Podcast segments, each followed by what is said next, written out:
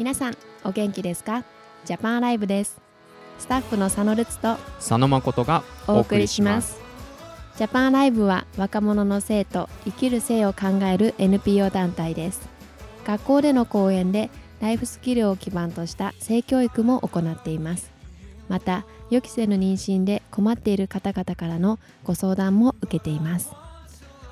詳しいことはジャパンアライブのホームページ www.japanalive.org を検索してみてください。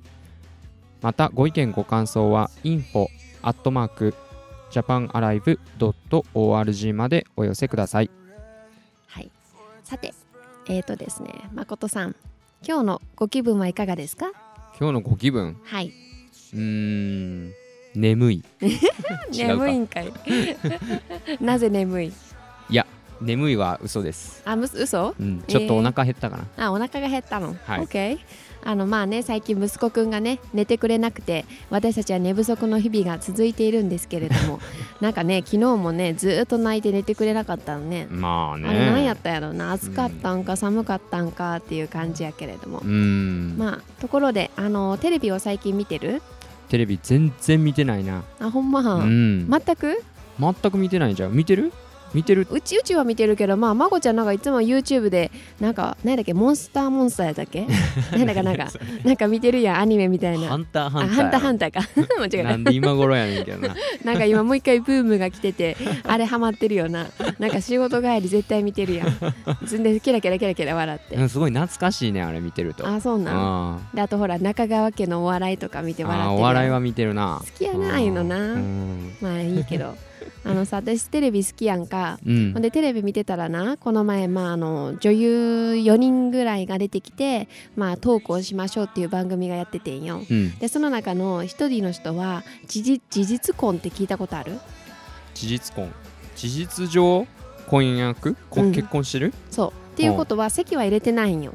ああ籍入れてなくて自分たちの中ではもう結婚状態ですみたいな。おー。よう、うん。なんかちらちら聞くけどね聞くやろ？その、うん、そのその単語は、でしょ、うん。あのねまあそれはある女優さんのケースだったんだけどその人はもう同棲を7年ぐらいしてて私たちは事実婚ですっていうのねでまあ子供もいるんだけど、うん。でもまあその人が言ってたのはもし彼が何か交通事故とかにあって緊急治療室に入った時に本当は自分たちは家族じゃないから多分入れないんだよね家族以外の人は入れないの。でその時にどうしよようかっていう思いはあるけれどでも今の関係には満足してますって言ってたのね。でまあー他のパターンで他の女優さんが言ってたのは、まあ、ちょっと少し前に話題になった人なんだけれども、まあ、熟練離婚した方でうん。あのまあその人が言うには7年前ぐらいからもう離婚することを考えながら私は生活をしていましたっていうわけ。っていうことは、7年間？何耐え耐えてたってこと？う。ん、まあまあ実質はその家庭内別居状態だったんだけれどもあのあーはいはいはい。でもさ私もしまこちゃんとけ離婚を考えてて7年間もそのことを考えながら一緒には生活できないと思うのね私の場合結は。構きついよな。辛いよねなんで精神的にね。7年間待ってたわけ？まあ、多分あのほら子供のことがあったり子供の成長を待ってたりあの経済的なことだったり、まあ、いろんな事情があったと思うんだけれどもで、でまあ、結局今この時になってやっぱり離婚しますと。で自分には付き合ってる人がいますと。だからその結婚してた時にもう付き合ってた人がいたのねえ何？不倫ってこと？まあまあまあ、うんまあ、いわゆるそう。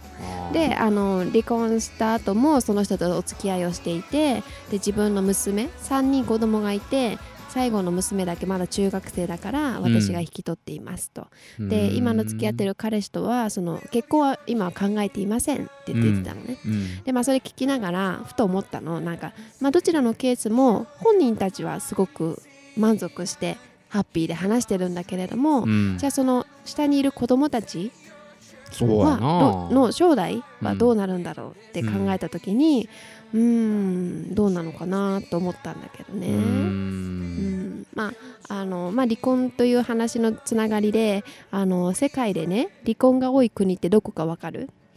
世界で離婚が多い国。なんかのなんの先進国かなヨーロッパとか。あーうん近い違う？近い近い近い。あじゃあヒントあげるわ。あのズズラストビーチェってわかる？ロシア。おお正解正解。あそうーそうそうそうそう。えー、ロシア？今ズ意ルストリ外やなーチェって初めましてやったかな。あそう。なねんけど。知らんのかい。知らん。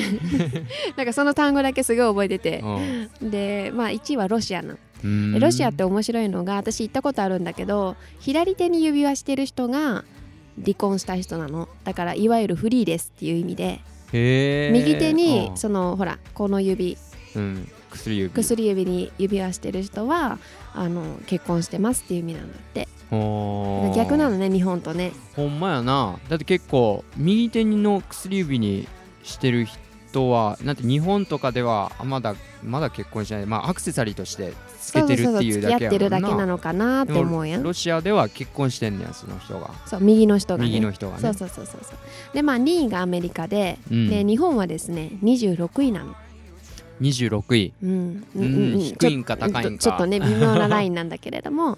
ままあ何が言いたいかというとまあその離婚が悪いって言ってるわけじゃなくてそれはよっぽどさいろんな事情があるからあの本当にいろんなところを通って最終的にそういう結果になってしまう時あるからでも何て言うのかなこう結婚生活の中でも日頃からのスキンシップとかやっぱコミュニケーションってこう大事だなってその改めてねそのさっき言ったテレビを見ながら思ってたのね。うん。っていうのはそのテレビの中で言ってた方たちもあのもうね離婚間際になるとその人に触れられたくもないと思うんだって。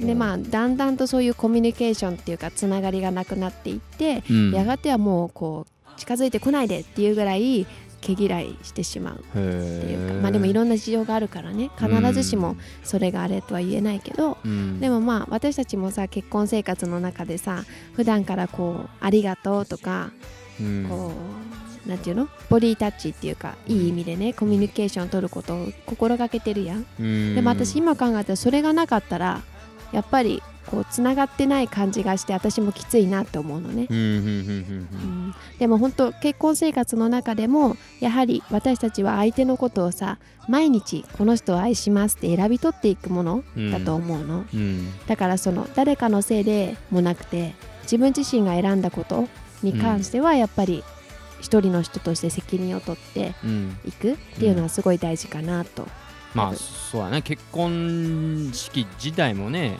結婚しますって言って誓ってってその誓いっていうのはもちろん自分自身から来たものやからうね、ん。うん。だから決断は本当にね。そう結婚式で終わりじゃなくて、そうやな。と毎日選び取っていく。毎日このね相手の人を愛しますって、なるほど。でもそれは片方だけがするんじゃなくてやっぱりお互いにしていくことなんだけれど双も方の問題まあうん問題っていうかうん取り組みっていうかね、うん。でまあその選び取っていくっていうことに関して、まあ、子どもたちにもそれを教えていくことができるんじゃないかなって思うのね。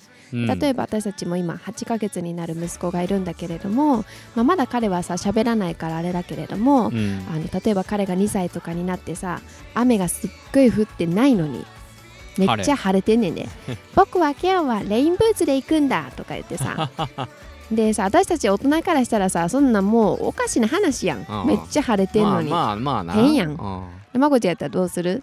うーんどうやろな。あそうなん。じゃあちょっと行ってみようかみたいな感じでまあな言うかもしれんけどまあまあうちらはそうするかもしれんけどさなんかまあ私とかやったらたまにこう頑固になって違うのよ今日は晴れなんだからレインブーツじゃないのよってそこで私もまた頑固になってさうん。こう怒っちゃってさ、うん。だからレインブーツなんか履くんじゃないのこれを履きなさいとか言って、はいはいはい。で結局子供も泣きながらそれをしくしく泣いて、うんでそれで出かけるとかねそういうのはちょっとありあるかもしれないの、うんうん、でもそういう時もやっぱりそれを履くか履かないかって選ぶのはその子であって、うんでそれをレインブーツ履いてって友達とかまあ自分がさあやっぱり履かなきゃよかったなーってうん。思うか思わないかっていうのは、本当その子の責任で、うん。親は別にそこまで責任を負わなくていいっていうかね、うんその子が選び取っていくもの。うん。で例えば夏休みの宿題でねまこちゃんってどういうタイプやった早めにするタイプ最後のギリギリでするタイプ。いや俺早めにするタイプやったな。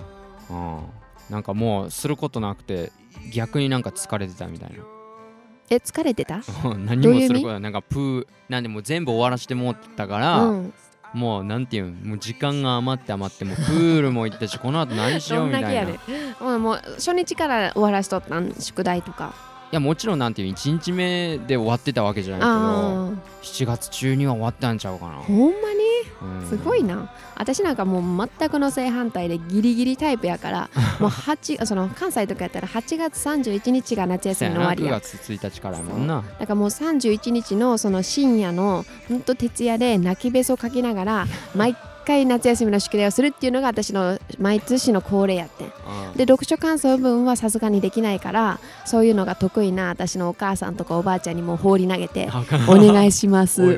すいません。うーうーうーって泣きながらっていうのがパターンやってんな。はいはい。さ今考えたらそれって私の責任だったのになんか他の人のせいにして他の人やってってこう放り投げてたなって今になって思うのね、うん。あそうやな。ーちょっとそれは悪かったなって思うんだけれどうも、ん。まあそれも例えば一つの例でやっぱ選び取ることができる。うん。でその責任は自分にある、うん。でまあ例えばワークショップでさ中高生たちにやはり体の関係のことについて話すわけだけれども、うん。ただ体の関係が良くないです。それは結婚生活だけのものですっていうわけではなくて、うん。なんでそれを言うかっていうとやはり行動には結果があるんだよね。うん。そうやな。で特に体の関係って命を生み出すものだからうん。やっぱそれをすると妊娠のリスクまた性病のリスク心と心のその深いところで接着しちゃうっていうかさうん。つながるっていう、まあそういうことが生生じるよね。生じるのね、やっぱり性欲を満たすだけでは終わらないんだよね。うんだからやっぱり自分が何をするのか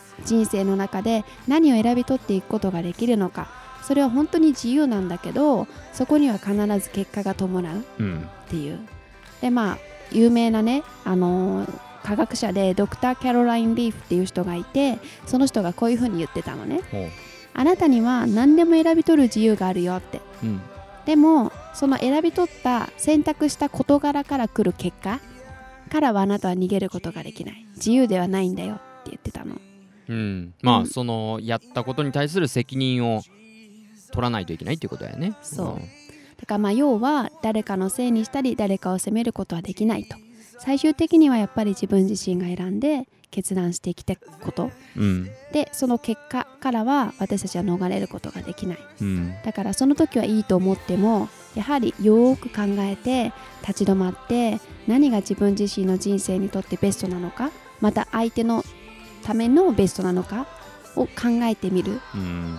でそれを考えた上でやはりいい選択をしていっていい結果が伴うようにいい決断をしていくことができるように毎日選び取っていく、うん。でそれってすごく大事だなとうん。思ったのね。まあ皆さんもリスナーの皆さんもぜひですねちょっと立ち止まって考えてみていただけたらなと思います。毎日私たちは選び取ることができます。でもその選択した結果からは自由に逃げることはできないんです。うん。ですからいい選択をすることができますようにあなたを必要としている人がいます。あなたには素晴らしい価値があります。あなたは素晴らしい未来を切り開くことができます。最後にお届けする曲は Land Collective Experiment で Campfire のアルバムから You Are My Vision です。ありがとうございました。ジャパンライブでした。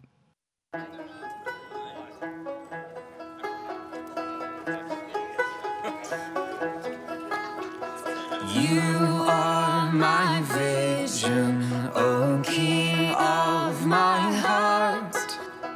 Now